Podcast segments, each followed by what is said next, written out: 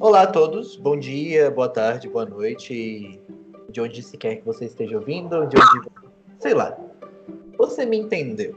Você sabe muito bem que eu começo sempre com um belíssimo bom dia, boa tarde, boa noite. Eu sou o Eric Rodrigues, do Penso Logo, e estamos aqui com a belíssima, ela mesma, Jo. Jo Quinquido, por favor, se apresente para todos. Sou Quinquido, mais conhecido como Joana Monique, em todos os cantos, né, redes sociais. E aí, como vocês estão? E aí, gente, belíssima, não é mesmo? A gente vai falar um pouquinho Ai. sobre o, o audiovisual, falar um pouco sobre essa questão da representatividade no cinema. E bem-vindo ao Penso Logo. Então, mulher, o que, que você consome de audiovisual? O que, que você acha desse audiovisual?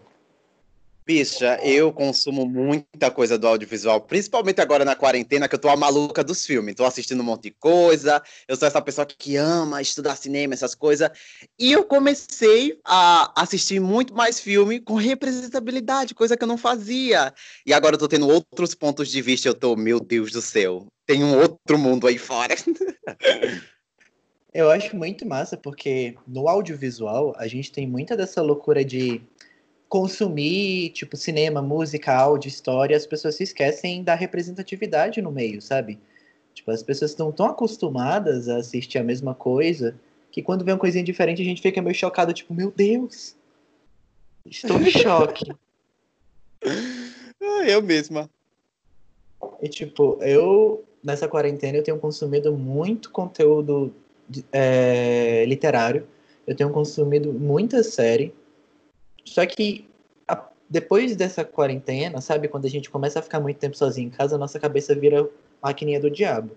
Mas às vezes é para uma coisa boa. Eu comecei a muito a me questionar sobre a representatividade no audiovisual.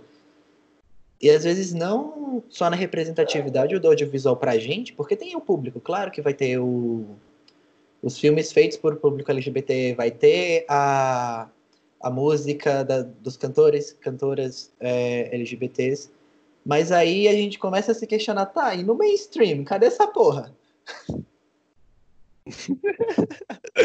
Cadê os viados saindo do bueiro, pelo amor de Deus? Porque eu, assim, uma, falando de representatividade, tem uma coisa assim que até hoje eu não vejo muito, que eu vejo pouco, que é as pessoas não binárias, que eu sou uma pessoa não binária, para quem não sabe. E eu não vejo muito isso. E quando a Rebecca Sugar, a, a dona, a criadora. Pode falar palavrão aqui, né? Pode, à vontade. Então, a dona do meu cu, a dona Rebecca Sugar, que fez Steven Universo, para quem não sabe, ela é uma pessoa não binária. E ela acrescentou pessoas não binárias na sua história. E tipo, ai não, gente, eu chorei quando eu vi a primeira pessoa não binária da série. Eu, meu Deus do céu, sou eu. é por isso que a representatividade. Ah, meu Deus, essa palavra! Essa representabilidade, essa palavra. ela é foda pra caralho. Eu acho que ela parte muito desse pressuposto de se sentir visto. Porque se eu não pois me é. vejo naquele local, para que diabo eu vou estar tá consumindo aquilo? E a gente tem que par parar para raciocinar também na, na invisibilidade que a representatividade tem em muitos aspectos. Você vê é, muitos gays sendo interpretados, tipo, na, em séries, mainstreams e filmes e tudo mais, lésbicas, mas ao mesmo tempo você vê aquele gay, é um gay branco, heteronormativo, você vê aquela lésbica, ela é estereotipada, masculinizada, uma pessoa transexual não tem e uma pessoa não binária muito menos. Pois é. Você acha que tem, tipo, essa questão do privilégio também dentro tem. do meio ah, visual? Porque a, a cabeça das pessoas, essas pessoas hétero, branco, esses que fazem as séries, aí eu vou jogar um punhazinho aqui de representatividade. Mas aí ela pensa, o que, que vai ser agradável para as pessoas verem? Aí joga uma gay branca, uma gay toda barbuda, uma gay heteronormativa. Aí a gente fica, representabilidade para quem? Meu Deus. Para quem, né? É tipo, exatamente isso. A gente começa a se questionar onde se vê. Eu sou uma gay branca, então é, tipo, eu, me, eu me sinto representado por muita coisa que eu vejo, mas ao mesmo tempo tem que ter uma consciência de que tem uma caralhada de gente que não tá representada ali, sabe?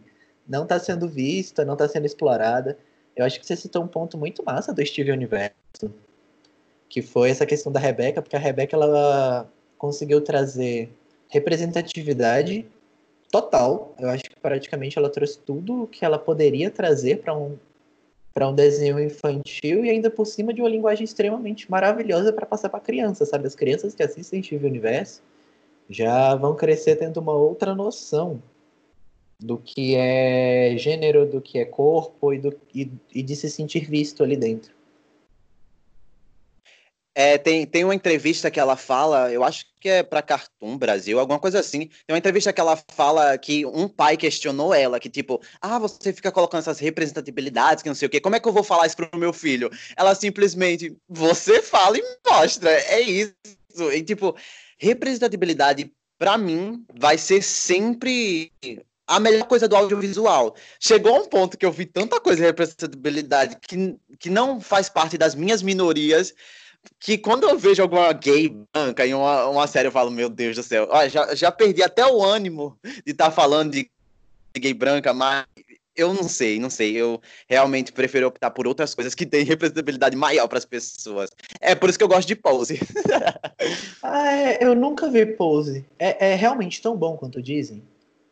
É muito bom porque o Ryan Murphy, eu, eu, não sei, eu nunca pesquisei, eu não sei se ele é da comunidade LGBT e tal, é, mas assim, é. ele, ele deve ser, é, ele é, ele é, que só vai colocando viado em tudo que é canto, aí ele traz essa série no ano de 1980 e trata um assunto muito, que era um tabu, né, que é HIV e AIDS, essas coisas, e ele traz personagens reais, personagens da época, que é tipo, pessoas latinas, aí pessoas negras, as trans que estão nos balls, né? E a, tem um momento da série que fala muito sobre a invisibilidade das trans na comunidade. Eu acho essa, essa série muito importante e um grito de representatividade para as pessoas. Eu acho muito legal isso, porque me lembra muito Doctor Who, um episódio é, com Peter Capaldi, é, com Capaldi e a Bill, quando eles vão para o passado e a Bill se questiona por estar vendo várias pessoas diferentes na, naquela época da Grã-Bretanha. Ele fala a história tende a ser embranquiçada, sabe? As, tipo, quando você vai ler sobre as revoluções, principalmente as revoluções LGBTs, elas não foram feitas por pessoas brancas. Na realidade, muitas pessoas brancas tomaram crédito, então essa história foi meio que embranquiçada, sabe? Foram feitos por latinos, foram feitos por travas. É... Cara, é muito foda, é muito maravilhoso quando você começa a entender isso e como é que eu posso falar? E a raiva que dá, sabe? Do jeito como é visto hoje em dia. Como é que eu posso falar, meu pai? O jeito como a história é contada muda completamente o aspecto que a gente tem.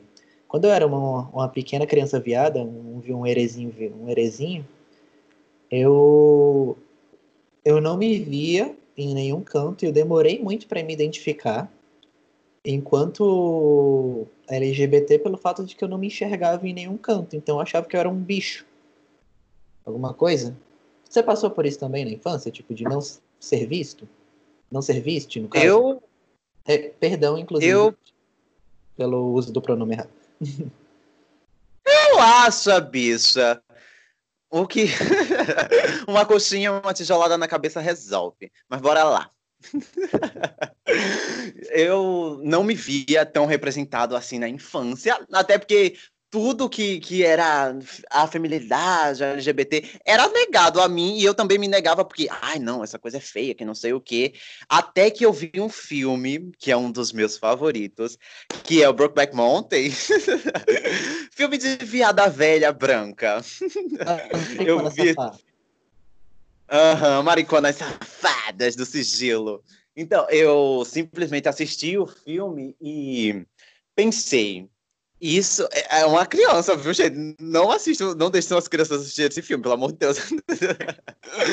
pelo amor de Deus, não deixem. Então, eu comecei a assistir o filme e eu falei, caralho, parece um pouquinho comigo. Aí, um ano depois, eu comecei a me apaixonar por uma garota, eu, não parece mais comigo. e agora, já o fato da não binariedade, até hoje eu tô procurando, não me vejo representado em muita coisa. Algum, assim, são poucas, poucas as vezes que alguém fala não binário, não binário, aí eu falo, meu Deus do céu, tem que ter mais. As pessoas ainda estão, ainda mal caminharam, ou, ou se negam a caminhar para a representatividade real de outros corpos, então ainda fica muito nessa questão do, do G, do L, do G, do L, do G, do L, e, e fica muito nessa, muito nessa questão da representatividade ainda fraca, ainda falta muito para a gente dar passo. Mas eu vejo que está mudando, eu vejo que está tendo um caminho feito porque tem cada vez mais é, pessoas criando conteúdo LGBT cada vez mais forte. No Brasil está tendo um caminho de filme de cinema muito massa sobre mas uma coisa que eu estava raciocinando sobre um pouco, fazendo essa leve introdução, é um tanto quanto o jeito como essas produções são boicotadas, sabe? Sempre tem um boicote, sempre tem alguma coisa, principalmente em premiação. A gente vê o Rami Malek ganhando o Oscar de melhor ator por Bohemian Rhapsody, mas num filme que aborda porcamente a sexualidade do Fred Mercury. Então, tipo, porra, ah, o, o, essa questão de essa questão de boicote é tipo assim, sempre vai ter. As pessoas não querem a representatividade aí por fora, né? Porque acha, ai meu Deus, vai mudar o mundo, que não sei o que, não era mais como antes. E eu, eu consigo tirar do, de um jogo que saiu essa semana, que é The Last of Us. As notas dele são ótimas. E a personagem, ela é lésbica, a personagem principal. Uhum. E as únicas notas que estão dando é o público falando que ah, é porque estragou a história porque colocou uma garota com outra garota, sendo que não tem importância para pro, pro projeto, pro jogo. As pessoas só reclamam da representatividade porque não estão mostrando o que elas sempre viram. a gente está num local de é meio que a representatividade, ela vira um local de desconforto para as pessoas. E, tipo, as pessoas esquecem que sexualidade é um detalhe da sua vida e não necessariamente é a sua vida. Ela é a sua vida quando você é julgado, quando você é escrachado para a sociedade por esse simples fato, sabe?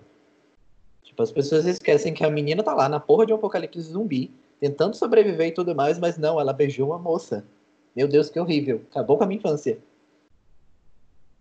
Nossa, quando sai, há dois anos atrás saiu o trailer, aí, tipo, elas dão um beijo no trailer. Nossa, porque eu vou cancelar esse jogo, teve abaixo assinado. Ai, meu Deus, não vai, não tem que sair, que não sei o quê. O jogo saiu. O jogo é a melhor coisa do mundo, supera até o primeiro jogo, só que as pessoas só focam na porra que ela é lésbica. E, tipo, não faz diferença. Tem, é assim, eles têm até uma personagem, um personagem trans que estão tentando boicotar também, que eu fiquei, meu Deus do céu, pra onde é que esse mundo tá indo? E eu acho que, assim, ainda precisa de muito, mas muito tempo para esse povo aceitar a nossa representatividade, né? É porque a gente ainda tá num local de, de desconforto para a sociedade. Ainda estamos quebrando essas correntes, sabe, para criar essa naturalização, porque as pessoas ainda são babacas. As pessoas não querem, como eu falei no último podcast, é, as pessoas tendem a ser muito ligadas à opinião pública. Aquelas que criticam têm força porque criticam. Aquelas que, que não criticam preferem ficar caladas porque eles não querem ser julgadas. Aí fica nessa zona neutra que não, no final não ajuda ninguém. No final só ah. fode com a nossa vida eu tenho um ódio dessas pessoas, porque elas simplesmente, elas simplesmente, por ver a representatividade, um pouquinho que é a representatividade, elas pegam todo um. Sim, as pessoas veem esse pouquinho de representatividade e querem jogar o projeto todo no lixo. Eu fico puto com um negócio desse, velho. Putz, só, por, só por um pouquinho de representatividade que a gente tem, o pessoal já fica incomodado. Puta que pariu. Essa situação é muito complicada, porque se essas pessoas identificarem que a representatividade não é só importante para as minorias, mas também é importante para eles, sabe? Porque enquanto sociedade, a representatividade não só nos ajuda, mas ajuda a sociedade no geral, sabe? Tipo, a sociedade fica mais saudável.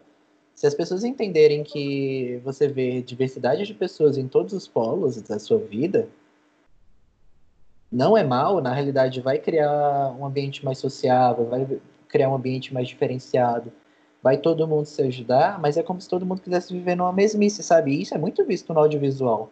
Eu lembro muito quando eu tava vendo é, Dogville, não sei se você já viu, o filme do Lars von Trier. Não, não vi. Eu faço muito um comparativo com isso, que é a protagonista, que é a Nicole, a Nicole Kidman, ela sempre ela, ela, ela tende a querer a atenção de todo mundo, tem, ela quer ser ajudada para ser escondida pelas pessoas e as pessoas começam a pedir favores. Eu vejo muito isso dentro da pessoa é, que está dentro de uma minoria política, sabe? Tipo, é, ela quer ser ajudada, as pessoas, ok, vou te ajudar, mas eu quero algo em troca. E que aquela pessoa vai sendo pisada, sendo pisada, ela nunca está em situação de, de vida realmente. Ela nunca é humanizada pelos outros. Ela é tá ali, existindo. E essa aí é boa quando é útil. Quando não é útil mais, tchau e benção é o lance do, dos conservadores, né? Tipo, você, aquele negócio, você pode ser que não sei o quê, mas não dá pinta. Meu Deus do céu. Eu tenho ódio desse povo conservador. Que ódio! Meu Deus do céu. É exatamente, velho. A revolução nunca é feita por, por uma questão. Uma revolução nunca é feita por normativos. Vamos começar por aí. E no audiovisual eu estou observando muito isso. Tipo, é o cinema ele está cada vez mais introduzindo, mesmo ainda tem muitas questões fortes, porque a gente ainda é muito dominado pelo cinema norte-americano, e a academia é uma droga, convenhamos que é uma porra. Porque até quando eles fazem representatividade, eles tendem a dar uma cagada, né? O... Como é que é mesmo? Green Book, por exemplo. Green Book é um problema, Green Book é um problema. E as pessoas não enxergam esse problema que, que você acha de Green Book? Olha, eu assisti pouco de Green Book, não assisti tudo porque eu achei um filme mais ou menos. Eu não fui até o final. Assim, teve muita gente que discutiu é o lance de colocar um branco na frente, o seu coadjuvante, o homem negro, que não sei o que. Assim, é aquele lance. Eu venho falando isso já há um tempo. Nossa, falando isso já há um ano, eu acho que até falei lá no Instagram que as pessoas têm uma falsa representatividade.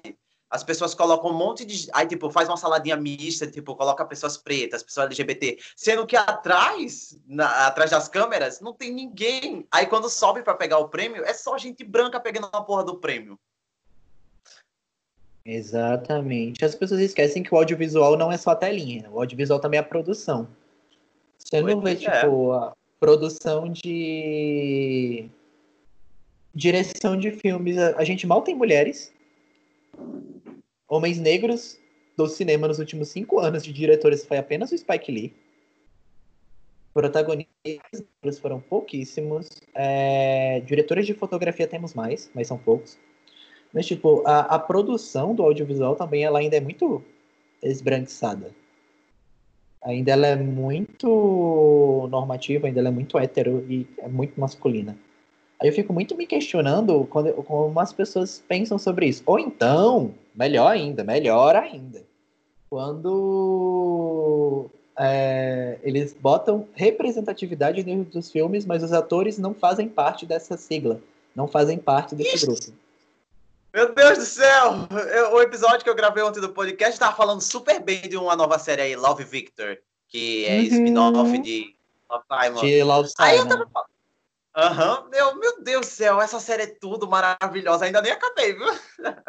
Assisti os cinco primeiros episódios.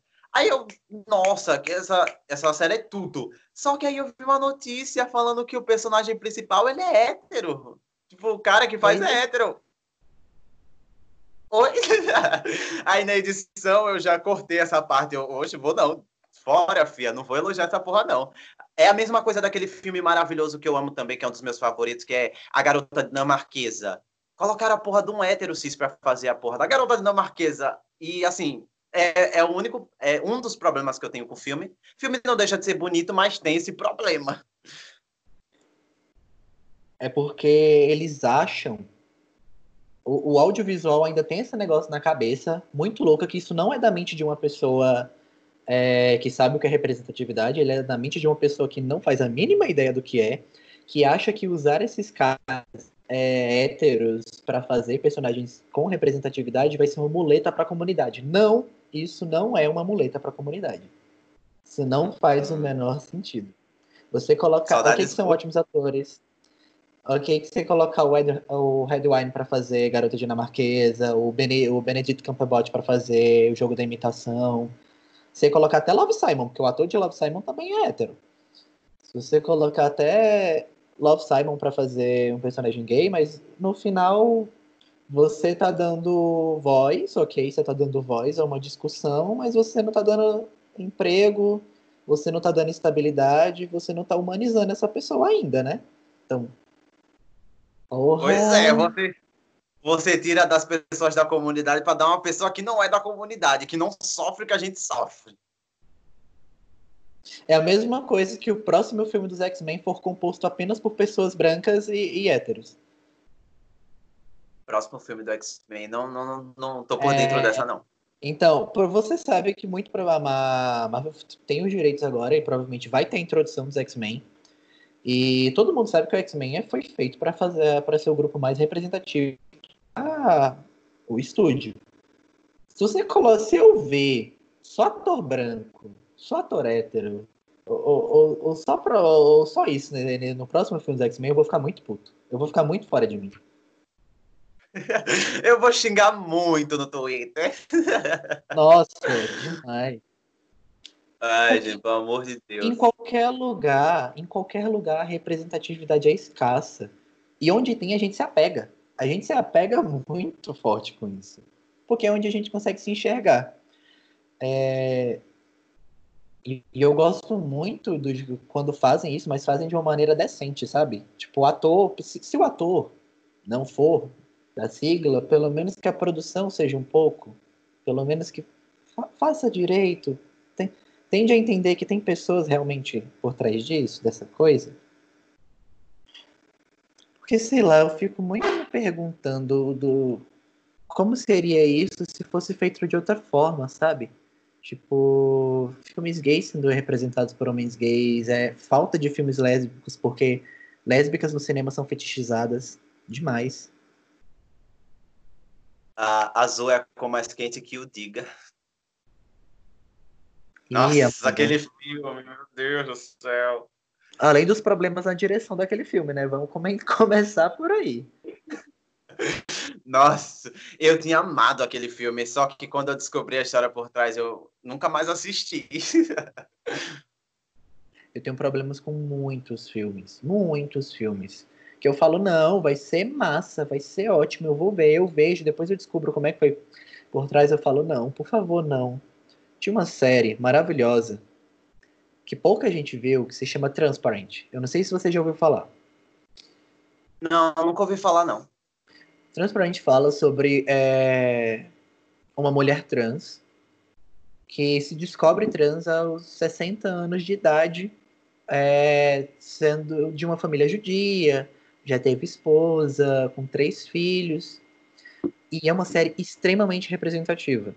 É uma série onde você traz atores, atrizes e, como diria Linda Quebrada, atrozes também para para dentro da série e no final você vê que o diretor tem problemas com assédio sexual, o protagonista tem problemas com assédio sexual, todo o povo ali por trás da série é um bando de filho da puta. Isso me deixa muito puto, velho. Quando tem alguma obra que é muito boa, só que os héteros atrás estragam tudo.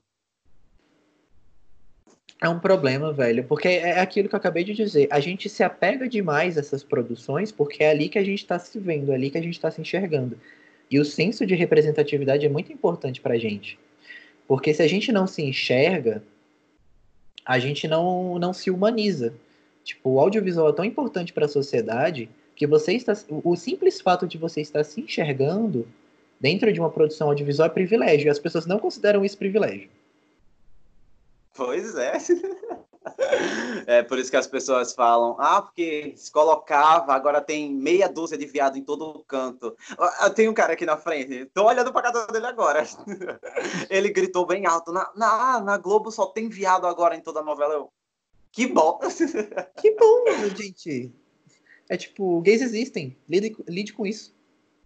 Né? LGBTs tipo, existem, lide com isso. Vai mudar nada a sua vida. Agora a nossa vai mudar, mas a dele não. Tipo, foda-se pra ele. Pra gente, ainda por ser uma falsa representatividade, porque a maioria que estão fazendo ali é hétero. Ah, mas é alguma coisa, né? É, pelo menos é alguma coisa. E as pessoas. E, e eu acho muito engraçado esse discurso do. Ai meu Deus, agora tem é, meio mundo de viado surgindo em tudo que é novela da Globo, não sei o que. Aí quando você vai ver, é um personagem de 50. Aí. Pois é. Tipo, tem a porra de um casal, nossa, mas encheu de viado aqui. Ai, meu Deus do céu, puta que pariu. Eu quero entender esse povo um dia. A novela tem uma hora. Você tem 50 personagens. O casal LGBT aparece por 5 segundos. Eles estão querendo invadir as criancinhas, coitadas. Primeiro que criança pequena nem pra estar tá acordada depois das 10. Vamos começar por aí. E se você deixa a responsabilidade como pai é sua. Porra. Caralho. Pois é, a porra da novela. Passou das 9 horas só putaria na Globo e a criança tá lá assistindo. Você é a porra de um péssimo pai, caralho. Aí não. A, cria... a, cri... a criança não, a criança. Temos que proteger as criancinhas. Mas tá lá vendo é, acesso à pornografia desde cedo, jogando Free Fire como se não fosse um joguinho tranquilo, onde, tem, onde só é tiro trocado toda hora. As pessoas não enxergam o que realmente prejudica uma criança, o que realmente prejudica uma sociedade, e vão falar: ai meu Deus do céu, meu privilégio branco está sendo quebrado. Oh meu Deus, meu privilégio hétero, meu Deus. Porra, gay. Privilégio quando o privilégio branco deles é minimamente ferido, é aí que eles vão usar do argumento tem viado em todo canto. E é isso que frustra. Oh, nossa, frustra bastante, viado, porque assim, a gente não pode ter um, um, espacinho no sol que parece que as pessoas querem tampar a gente de novo. E não, hoje não. Daqui a um tempo, mas hoje não. Essa é que é a loucura, porque não só porque eles se incomodam de ver a gente, porque nós somos uma situação de desconforto, mas é porque eles sabem que eles não têm argumento para ir contra. Eles sabem que não existe um argumento para quebrar essa representatividade. Não existe. É falso, é uma falácia total. Tipo na música, a gente está enxergando aí. Sempre teve, sempre teve musicista LGBT. E agora que está tendo a representatividade das afeminadas, das travas, das trans maravilhosas, Aí fala, não, mas pelo menos eram mais discretos. Na minha época eu, tinha músicos maravilhosos, isso aí não é música. Aí usam como argumento Cazuza, usam como argumento Renato Russo. Usam até o Ney como argumento, gente. Até o Ney como argumento. Ai, gente, assim. É, é triste ver que em pleno 2020 ainda tem pessoas que pensam assim. Sempre vai ter pessoas que pensam assim, né? Mas eles sempre vão usar os mesmos argumentos, a gente sempre vai falar, sempre vai brigar, sei lá, cair no tapa com a pessoa, mas ela sempre vai usar o mesmo argumento e dá a sensação de tipo, a gente nunca tá indo pra frente por causa dessas porra desses argumentos. Uhum. Mas eu acho que o massa é da gente discutir isso, de estarmos aqui discutindo isso para vocês que estão nos ouvindo, é... o audiovisual tá mudando, a música tá aí maravilhosa, se atualizando, tudo tá, tá se alterando aos poucos, só que aqui é bem passo largo. Mas a gente, pode, a gente tá tendo cada dia mais voz. E a gente tá incomodando mais. Eu acho que quanto mais a gente incomodar, melhor. Como diria a filósofa contemporânea MC Melody, fale bem ou fale mal, mas fale de mim. Óbvio! Quem gostou, dois beijos. Quem não gostou, tijolada na cabeça. Cara. Quanto mais incomodar, melhor. É. É tá de quebrar barraco total. Quem gostou, bate palma. Quem não gostou, paciência. É, filha. Se não gostou, tá. cancela, cancela a Netflix e já era. Deixa de assistir. Eu acho isso muito engraçado. É o cancelamento às grandes indústrias. A pessoa uhum. quer cancelar a Netflix. A pessoa quer cancelar a Globo. Eu tava, tava vendo uma matéria esses dias que, tipo, eu acho que foi. É, porque a Disney tinha colocado um casal lésbico no fundo da tela, que não tem nem fala, só tá lá com a criança. Aí, ah, porque querem mudar o desenho, que não sei o quê. Aí vamos cancelar a Disney. Uma meia dúzia de mães conservadoras. Vai cancelar o quê, porra? Uma não meia dá, dúzia. É, é, é isso que as pessoas não enxergam. Uma meia dúzia de pessoas querem cancelar Gente, pelo amor de Deus, a gente vive num capitalismo que já tá com monopólio. Você não vai cancelar esse monopólio. Você não vai, tá? Isso não existe. Se não ganhar dinheiro de você, ganha dinheiro em milhares de outras coisas. As pessoas têm que parar para entender que a pessoa que gosta está comprando ingresso e a pessoa que não gosta também está comprando ingresso só para criticar. Claro que esse mercado vai enxergar o lucro não só na, na representatividade, mas também na briga por causa dessa representatividade. E as pessoas não enxergam isso. É, é, é o lance de The Last of Us, né? 300 conto em um jogo e todo mundo que deu os 300 conto tá lá criticando. 300 é. reais são 300 reais. Você gostando ou não, você os gastou. Você, você querendo. Gastou, eu acho gastou isso muito massa. Exatamente. Eu acho isso muito massa. Ai, não sei o que. Todo. Nossa. Ai, não sei o que. Ninguém. É Ninguém gostou, não. Vamos criticar a Lady Gaga pela representatividade, não sei o que, não sei das quantas. Álbum que mais vendeu no ano até agora. Se eu não me engano. Tá? Se eu não me engano. Aí do nada você começa a perceber é, a força que as pessoas têm, a força que a indústria tem. Quem hoje em dia vai cancelar Beyoncé, pelo amor de Deus? Não Quem? vai. Se tentar, nem consegue. Então eu acho que é isso muito mais. A gente já está num ponto onde a nossa voz não dá mais para ser calada. A gente é um ruído. A gente é a porra de um ruído na sociedade. Então o que a gente tem que fazer é cada dia mais barulho. Principalmente no para a mídia, porque a mídia é o que está sendo veiculada mundialmente. Então, se a gente fazer barulho na mídia, as pessoas vão ter que aceitar é, o que está se passando, querendo ou não, porque a pessoa, pelo menos a, o brasileiro, nem todo mundo vai ficar mudando para TV a cabo toda hora pelo simples fato de acesso. Temos que lembrar também do acesso. Então, velho, as pessoas têm que entender que audiovisual, toda essa questão da produção artística, a arte ela necessita ser representativa, ela necessita da representatividade, porque a arte é um reflexo da vida. E como eu disse lá no início do podcast, LGBTs existem. Lide com isso. A, a mídia é na, a, o meio do audiovisual é a retratação dos tempos atuais. A gente está mudando. A, a nossa representatividade está saindo por todos os cantos. A gente vê casais LGBT na rua, pessoas trans na rua. Por que, que a porra da. da como é o nome? Você pesquisa? da, como é o nome, viado? Do audiovisual, viado. Só vivo falando disso, eu sempre esqueço a porra do nome. Tipo, do audiovisual, por que, que eles não vão falar sobre? Vão continuar nas mesmas histórias de merda? É lógico que vão, sabe? A gente chega numa conclusão de que a arte, inclusive, caso vocês queiram saber mais um pouco, ouçam o episódio 2. É, a arte é uma representação da, da realidade, velho. Não tem como você escapar disso. E a realidade está se alterando porque a realidade sempre se adapta. E no final, o audiovisual também vai se adaptar, porque representatividade não é só bom para mim, não é só bom para você, é bom para todo mundo. É bom para todas Lembrando que a representatividade não é só as questões LGBT, tem as outras pautas também, as pessoas pretas, deficientes, pessoa, pessoas com deficiência e várias outras coisas. Não é só a pessoa LGBT. Exatamente. A gente tem que lembrar também que existem diversas minorias políticas no, no mundo, e principalmente no nosso país, e minoria não é número, minoria é relevância. E as pessoas pretas, principalmente, eu acho que estão num papel de voz muito importante agora e tem que ser discutido mesmo, tem que falar pra caralho. Porra. Onde, onde tiver espaço para falar, as pessoas têm que estar tá falando, para que normatize o, o que não é normal, entre aspas, né? Para que no futuro seja normal para a próxima geração, para minha geração, para qualquer geração que venha depois. Uhum.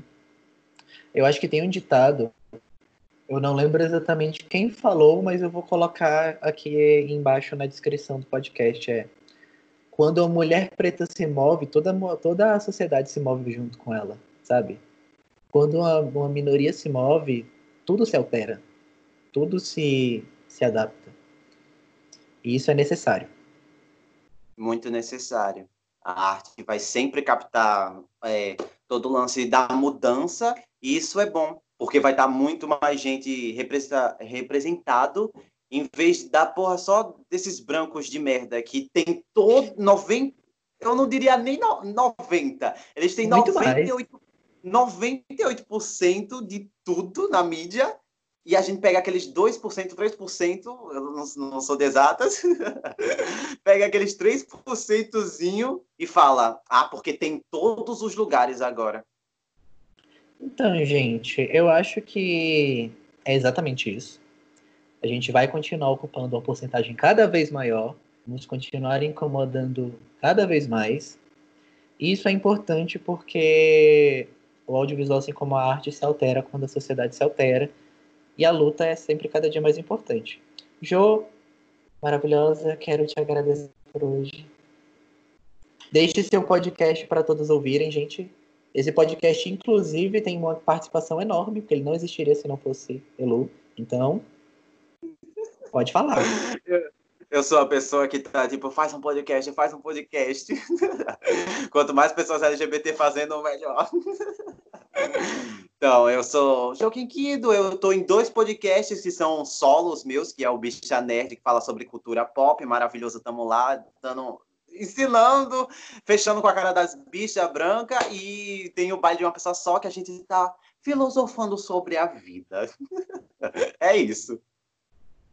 É isso, gente. Esse foi o episódio de hoje. Essa é uma parte 1 de dois episódios de podcast, para a gente vai falar bastante sobre representatividade nessa questão do audiovisual. E um beijo, bom dia, boa tarde, boa noite. É isso, galera. Beijos. Tchau. Beba água. Ugh.